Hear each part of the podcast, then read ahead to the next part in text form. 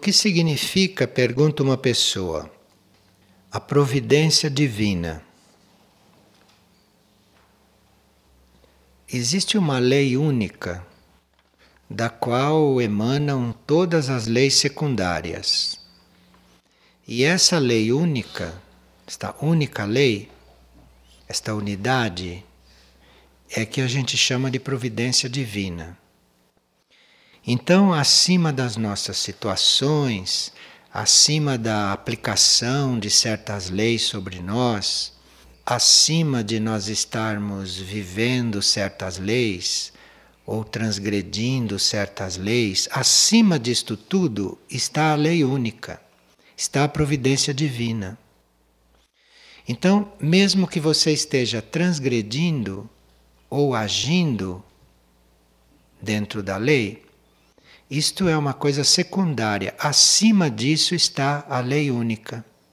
Acima disso está a providência divina, que é todas as leis. Então, é como nada faltar. Então você pode estar num nível de consciência onde faltem as coisas. Que aquilo é uma determinada lei que não foi cumprida, então as coisas ali, naquele nível, começam a faltar. Então você pode se sentir em algum estado melhor ou não tão bom, e aquilo foi trazido por alguma lei. Mas todas essas leis são secundárias. Tudo que vai acontecendo assim de concreto, que nos leva para o positivo, para o negativo, nos leva para a abundância ou para a carência, tudo isso são leis, porque tudo está aí através de leis, né? Através do equilíbrio. Você tem leis para cumprir, para seguir, para realizar, e essas leis são todas secundárias uma lei leva a acontecer uma coisa, outra lei leva a acontecer o oposto. Então, estas são leis secundárias, isso não é a providência divina. A providência divina é uma coisa única que está não dividida. Então, por isso que todos internamente têm fé na providência divina, porque sabem perfeitamente que, mesmo dentro das leis secundárias, mesmo diante das situações que porventura a gente esteja vivendo, existe uma coisa única. Existe uma lei que está acima disso tudo, existe uma lei que engloba isto tudo. Então, aqueles que têm fé na providência divina, aqueles que têm fé nesta lei única, estão destinados a irem vivendo as outras leis de forma mais harmoniosa.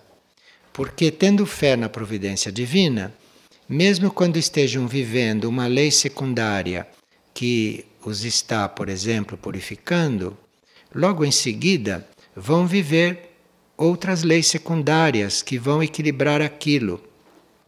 Então você pode estar dentro da lei da purificação e passando por uma série de experiências. Se você tem fé na providência divina, em seguida vem a lei da compensação, que vai equilibrar, que vai completar, que vai curar, que vai mitigar tudo aquilo que aconteceu com você na lei da purificação, percebe? Mas todas as duas são leis secundárias e quem rege é a providência divina, quem rege é a lei única porque isto tudo está dentro da lei única. Então, se neste momento lhe falta alguma coisa, você vai viver isto, porque isto é uma lei. Você, dentro desta lei, tem que ter esta carência. Mas a providência divina pode resolver isto, mandando a lei da manifestação, porque isto tudo está dentro dela. E a providência divina significa um equilíbrio único, significa uma ordem única, não assim toda fragmentada, não toda dividida em setores. Então, quando você está diante da providência divina, ou quando você está na fé diante da providência divina, a tendência é tudo que está fragmentado em você, tudo que é dividido em você, tudo que é heterogêneo em você, ir se reunindo, ir se reunindo e ir se resolvendo pela providência divina. Porque você está se alinhando com esta coisa única. Porque você está vivendo aqui uma série de circunstâncias, mas está se alinhando com o único, com esta providência. Então, a sua situação toda fragmentada vai ser reunida e vai tornar-se uma coisa só. Pela providência divina, porque isto é a própria providência, isto é a própria lei única. Nós temos que fazer um certo trabalho conosco para estar sempre diante desta lei. Porque nós somos feitos de corpos, não? E os nossos níveis são de diferentes nuances. Então, nós precisamos fazer um certo trabalho, precisamos fazer um certo esforço para estar diante deste único, desta lei única ou desta providência. E nós vamos percebendo que fazendo este esforço e fazendo esse treinamento e persistindo em ver esta providência divina, nós vamos perdendo o sentido de separação, vamos perdendo o sentido de desunião, vamos sendo curados da crítica, vamos sendo curados da autocrítica, vamos sendo curados por esta providência divina, porque isto é união, isto é a unidade. Então, se você apela para isto, você vai passar por uma unificação, por uma reunião. E uma pessoa colocou um bilhete aqui que é muito sugestivo, porque nós vemos que é muito difícil definir um monge, muito difícil conseguir isto porque os graus de consciência monástica são muitos. Então, para você definir um monge, você pode estar definindo aí um certo grau de consciência monástica, mas não outro. E você vai dizer uma coisa que para outro não é. Agora, o bilhete que está aqui é uma frase de Thomas Merton. Isso está no Zen e as Aves de Rapina que diz o que não é um monge. Isto é simples. Então, dizer o que é um monge é impossível. Mas, segundo Merton, quem é brigão não é monge. Quem devolve o mal pelo mal não é monge. E quem se encoleriza não é monge. Pronto. O resto não se pode definir. Mas este, quem é brigão, quem devolve o mal pelo mal e quem se encoleriza, isto não há dúvida que não é monge. E uma pessoa diz que não compreendeu o pensamento do dia de hoje. O pensamento do dia diz: se fores capaz de afrontar tua própria alma na obscuridade e no silêncio, terás conquistado o ser animal ou físico que mora somente na sensação. São aquelas frases que a gente precisa ler calmamente, ler devagar, porque às vezes estão vários pensamentos reunidos na mesma frase. Às vezes estão ali várias chaves, várias sugestões ou realidades ali reunidas. Porque que Mabel Collins fazia muito isto. Ela tinha muito o que dizer, então cada frase era muito substanciosa. Ela escrevia para pessoas que estavam tentando se alinhar com a alma através da mente. Então ela diz: se fores capaz de afrontar tua própria alma na obscuridade e no silêncio, veja aqui você precisa parar para pensar, para ver o que, que ela está colocando. Terás conquistado o ser animal ou físico, que mora somente na sensação. Quer dizer, ela está dizendo que em você existe um ser animal, um ser físico, que este ser físico é muito vivo nas suas sensações, quer dizer, sensação já é outro plano, né? Sensação não é plano físico. Então aqui já estão dois planos, com duas realidades. Uma que você é animal no plano físico e outra que você tem sensação no plano astral. E que dentro dessa sensação, dentro desse movimento astral emocional, aí está o animal. Isto é uma coisa que convive muito. Animalidade com sensação. E você tem que estar diante da sua alma, que não é nada disto, não? Você tem que estar diante da sua alma na obscuridade e no silêncio. Porque isto tudo traz obscuridade. Isto tudo não deixa você ver claro. Animalidade, sensação, isto tudo turva a sua vista, isto turva a sua visão. Então você com isso está na obscuridade. Agora, no silêncio, se você ficar bem simples, neutro, tranquilo diante desta realidade, isto é, se você ficar bem tranquilo diante do fato de ser animal, de ter sensação, de, de ser ignorante, se você ficar bem tranquilo diante disto, se você ficar silencioso diante disto, você poderá ser capaz de afrontar a tua alma, isto é, você poderá ser capaz de estar diante da sua alma.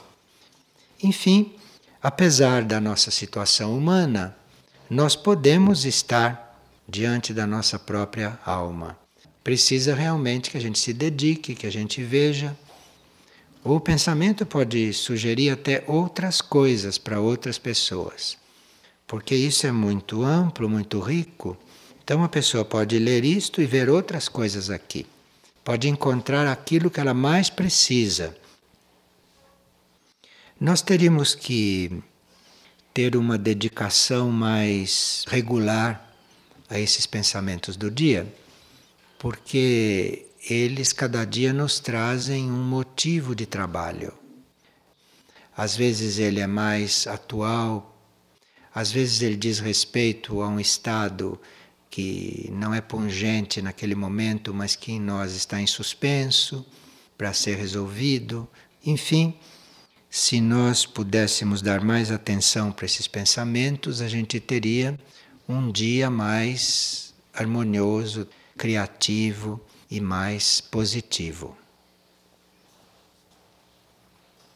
Esta noite, antes de dormir, diz uma pessoa, clamei ao meu ser interno que me dissesse algo sobre a Irmandade pedi a ele que mostrasse o que é a Irmandade e qual a nossa tarefa junto à Irmandade. Roguei muito, orei com todo o fervor do meu coração. Bem, para nós todos em geral, não, a Irmandade é esta hierarquia, a hierarquia espiritual. Isto forma uma Irmandade esta irmandade, como expressão de união, como expressão espiritual, esta irmandade procura se refletir aqui na Terra. Não que a irmandade venha se materializar aqui, porque a irmandade está nos planos internos, a irmandade está na consciência das pessoas. Mas esta irmandade procura se expressar aqui como? Através de nós. Então, através da nossa compreensão por esse estado fraterno, esse estado de irmandade, através da nossa compreensão, nós irmos desenvolvendo e manifestando este estado aqui. Então a Irmandade está expressa aqui através de nós, através da nossa união, através do nosso amor, da nossa inteligência espiritual. Então a Irmandade, através de nós, vai se expressando aqui. E para nós descobrirmos que fazemos parte desta Irmandade, para nós descobrirmos isto, porque muitos duvidam que fazem parte desta Irmandade, porque se acham tão ruins que dizem: Não, eu não posso fazer parte disto, eu não sou parte disto. Mas tem um engano. Está um engano porque, em essência, todo mundo é. Então, esta Irmandade se expressa aqui através de nós. Nós, assim como somos, vamos nos trabalhando, vamos nos ofertando e vamos canalizando essas qualidades, vamos canalizando esse estado de ser irmandade. Então, esta pessoa pediu para o eu interno dela que lhe mostrasse o que é a irmandade. E ela rogou muito, segundo disse. Dormi e sonhei o seguinte: sonhei que voava. Era um voo claro, suave leve e muito nítido. E era como se eu estivesse aprimorando o voo. Eu experimentava várias formas de voar, e quanto mais eu aprimorava, mais alto eu voava, com mais precisão e com mais leveza. Então, de repente, surgiu uma rede de alta tensão com quatro fios. E ela conseguiu passar entre esses fios sem encostar. E foi muito fortalecedora essa experiência. Gostaria de saber se esse sonho está relacionado com a minha pergunta antes de dormir. E se está, o que significa? Porque há muito tempo eu não tenho um sonho tão real como este. Então, voar, aprendendo a voar e voando de forma cada vez mais segura, é uma aprendizagem para nós irmos transitando livremente pelos diferentes níveis de consciência. Então, este sonho em que a pessoa estava voando nas condições em que ela descreveu, é como se ela estivesse internamente aprendendo a transitar pelos níveis de consciência. Então, o apelo que ela fez à Irmandade levou-a a internamente, lá dentro dela, a passar por uma aprendizagem, no sentido dela poder transitar pelos níveis de consciência e assim tornar-se a Irmandade. Porque a Irmandade é livre nos níveis de consciência. Para a Irmandade não tem limite de consciência física, consciência humana, consciência emocional, consciência mental. A consciência da Irmandade é livre, todos os níveis. Então, o pedido dela foi atendido no sentido de que ela está aprendendo a transitar nesses níveis. E o sonho dramatizou isto, o sonho transformou isto numa imagem. Agora, a rede de alta tensão representa os níveis em que a energia é mais forte do que aquilo que nós podemos suportar. Então, nós temos que estar à vontade em todos os níveis de consciência, mas há certos níveis de consciência, há certos planos de energia que podem ser fortes demais para nós. Então ele foi mostrado: olha, você não está aqui bem à vontade desde já em todo este infinito mar de energias, porque aqui há graus de energia que você ainda não pode suportar. Então aqui é preciso uma aprendizagem gradual para você conhecer esta irmandade e você ser essa irmandade. E eram quatro os fios. O quatro simbolizando a ilusão da mente diante de uma coisa imaterial. Porque a irmandade é imaterial, a energia é imaterial, mas esta ilusão da mente que vê isto materialmente, que vê isto como se fosse uma coisa uma coisa humana, uma coisa física. Então isso está representado pelos quatro fios. E passar entre os fios quer dizer você está aprendendo a transcender esta ilusão com respeito à energia. Porque a energia é imaterial. Então você passa entre os fios, você está aprendendo a não criar esta ilusão com respeito à energia. Enfim, é uma experiência bastante sutil e como ela disse que há muito tempo não tinha um sonho tão real, ela deve ter saído bastante transformada deste sonho. Essas transformações que a gente passa é, essas transformações não são no sentido que a gente espera. Então você pode estar aberto à transformação e querer se transformar num certo ponto.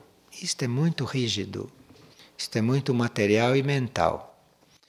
A transformação é, em geral, termos esta hum, aspiração pela transformação mas precisaríamos ter cuidado para não ficarmos pedindo para transformar nisto ou naquilo. Às vezes a gente quer se transformar num ponto que não é possível.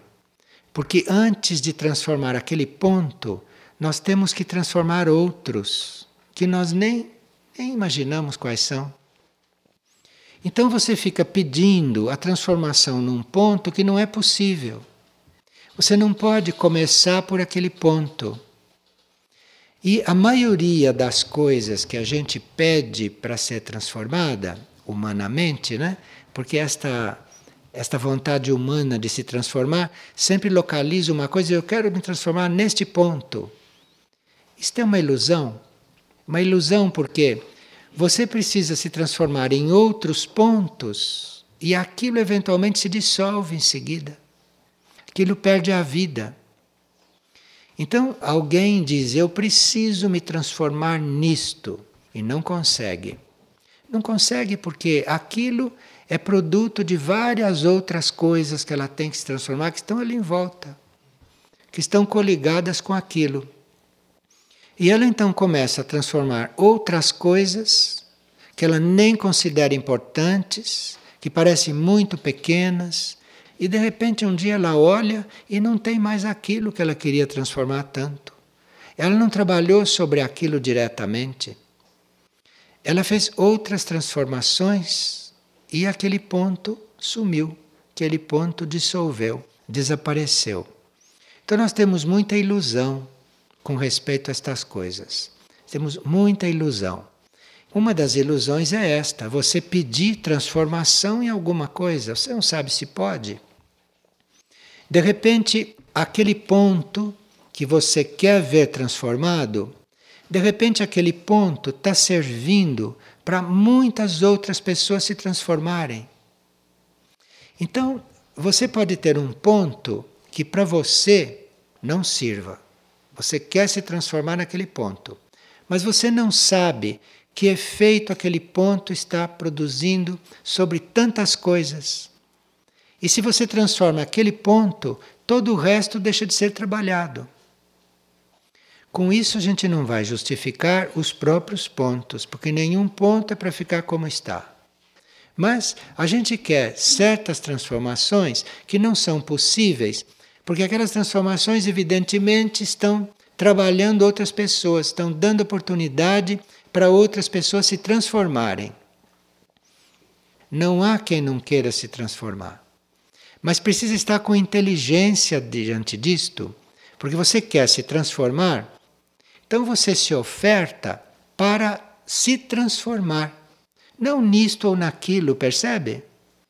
Você quer se transformar, você quer ser outro. Você se oferece para a transformação, mas não diga qual. Não diga para quê, não diga onde, nem como, porque senão você emaranha todos os fios. Então é a transformação que nós queremos, em geral. Veja, por exemplo, tem três perguntas hoje aqui sobre apegos. As pessoas que querem se liberar de apegos de diferentes tipos. O apego é uma situação de fato, porque é uma decorrência de nós estarmos identificados com os níveis materiais. Se nós estamos identificados com aquilo que pensamos, se nós estamos identificados com aquilo que sentimos, se nós estamos identificados com aquilo que fazemos, nós estamos bem identificados com os níveis materiais. E daí vêm os apegos, porque materialmente nós somos compostos por elementos, como a gente sabe, não? Nós somos feitos, compostos materialmente de terra, de água, de ar, de fogo. Então, esses são níveis materiais. E se nós estamos identificados com esses níveis materiais, então, por conta de sermos terra, nós vamos ficar apegados a fatos, a situações, a material físico, porque nós somos terra, nós somos feitos de terra. Então, na terra, nesse elemento, está tudo isso embutido. Estão os fatos da vida, estão as coisas que acontecem, está o material do qual os nossos corpos são feitos. Isto é parte da terra. Queira ou não queira, nós somos terra neste nível material. E por conta de sermos água também, porque somos feitos de água, não é? Se vocês forem se analisar, tem terra, água, ar, fogo, tudo aí. Então, por conta de você ser água, você está ligado à emoção, você se deixa levar por coisas emocionais, mas não que você não preste. Isto é próprio da água. Então a água que está em você cria toda essa situação de você estar ligado com esses movimentos da emoção astrais, do corpo astral. E por conta de nós termos ar também na nossa composição, de nós termos esse elemento ar, nós podemos com o ar que existe em nós ficar desanuviando as nossas coisas mentais, ficar desanuviando os nossos pensamentos, por conta de sermos ar. Então a terra e a água nos levam assim um pouco para baixo. Mas o ar que está dentro de nós, que faz parte também de nós, este ar, isto faz a gente ficar desanuviado. Estas coisas que parecem que não vão ter mais fim na nossa mente, que criaram bloco, que criaram quistos, isto tudo o ar resolve. E o fogo, também que faz parte de nós, que não está longe, não. O fogo está onde está a terra e a água e o ar. Está nessa composição nossa. Aí está o fogo. E esse fogo nos ajuda, nos leva, cria em nós esta disposição e cria em nós esta hum, relação com a parte material. Aí o fogo faz ponte com esta nossa parte material. Então, dentro desta composição humana, que não é só terra e água, que não é só fatos, eh, karma, coisas físicas, não? E toda essa nossa parte humana, que é também esse movimento emocional, não é só isso. Dentro dessa parte humana existe também a possibilidade em você como ser humano, em você como ser material, ir desanuviando essas coisas mentais que estão te perturbando, te atrapalhando. Porque a humanidade de hoje é mental. Então tudo isso acontece na mente do indivíduo. Se a mente do indivíduo se desanuviasse, todo o resto se resolveria, porque é na mente que tudo começa e que tudo termina. É a mente, o ponto hoje é a mente. Então é aqui, é a esse ar que nós temos que apelar. É para esse ar, para esse nosso elemento que nós temos que apelar. É esse o elemento dentro do nosso ser humano que vem em nosso auxílio. E aí que começa a desanuviar essas camadas. E o fogo, que também está presente, que também está disponível, vai então dissolvendo tudo, queimando tudo aquilo que não nos deixa ver as coisas de uma forma mais sutil. Esses centros planetários que nós conhecemos, estes centros tem uma emanação, tem uma irradiação que não nos atinge só no espiritual, só lá em cima, só no imaterial. Esses centros têm uma emanação, têm uma irradiação que agem sobre a nossa parte terra, água, ar e fogo também. Então, dependendo do nível em que nós estamos contatando esses centros planetários estamos sendo trabalhados ou nos nossos elementos planetários, que são terra, água, fogo e ar, estão sendo trabalhados aí, porque se são centros planetários, estão lidando com isto também, embora tenham uma consciência mais ampla, mais vasta. Então, muitas coisas do nosso elemento terra, do nosso elemento água, do nosso elemento ar, do nosso elemento fogo, podem receber emanações de Iberá, por exemplo, e entrarem num outro grau, podem entrar em um outro nível. Então, nós podemos estar nos relacionando com esses centros planetários um pouco como se estava dizendo a respeito da nossa relação com as cores no princípio. Então, você pode ver os centros planetários como são descritos, como você pode, através dessas descrições ou através desta imaginação, você ir fazendo um tipo de contato com ele que você consegue receber esta emanação, que você consegue receber este impulso que vem de lá, que vem de lá nos planos invisíveis. E dependendo da tua necessidade, se é mais uma necessidade em um fato, em uma situação, uma coisa física, ou se é uma situação emocional, ou se é o caso de um desanuviamento mental, ou de uma abertura para o imaterial, então a emanação que vem de lá é regulada segundo a sua necessidade. Ou mesmo que ela não seja tão regulada, mas você vai receber aquilo que pode. Você não vai receber aquilo que não pode. Então é você também que regula isto. É a sua intenção que regula isto. É a sua capacidade de aspirar. Então você faz o contato com estes centros e vai vendo esses elementos humanos, esses elementos planetários mais densos, vai vendo isto ir se transformando. Agora, nós não precisamos insistir na terra e na água. Se nós ficarmos voltados para o ar e para o fogo em nós, a terra e a água vai sendo resolvida indiretamente. Assim como a gente não precisa pedir uma determinada transformação, mas pede a transformação em geral e indiretamente aquele outro vai ser transformado, aqui também.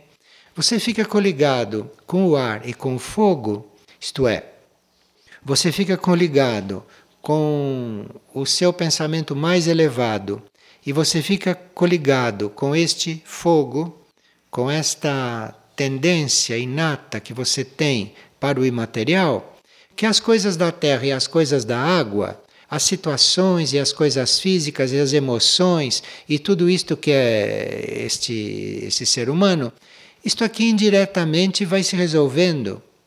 Isto indiretamente vai entrando em um outro equilíbrio, isto vai entrando em uma outra harmonia. Vocês veem lá no livro Mirnajá que hum, muitas vezes as pessoas ali não fazem nada para que as coisas aconteçam. Elas apenas estão ali disponíveis para a coisa acontecer e as coisas acontecem. Isto é o, o espírito, isto é o lado espiritual, é o nível espiritual que está acima desses elementos com os quais a gente, por ignorância, fica se debatendo. Porque é por ignorância que a gente se debate com estas coisas. É porque ainda não sabe, ou ainda não compreendeu, ou ainda não decidiu apelar para o espírito, apelar para o imaterial, apelar para aquilo que está acima de tudo isto. E aí você vai lidar com tudo isto como se fosse um jogo, sem que nada disso te toque realmente. Você está lá. Agora, Querer só ficar lá, querer se eximir de terra, de água, isso é impossível, porque você aqui tem um papel a, a cumprir, aqui você tem um serviço a prestar, aqui tem um, um campo de serviço, um campo de realização para o seu elemento imaterial, para tudo aquilo que é lá em cima, no ar, no fogo e mais além. Isto é uma forma da gente se dispor a ler e a estudar Mirnajá. Vai ver ali um outro livro completamente diferente daquele que todo mundo vê. Completamente diferente.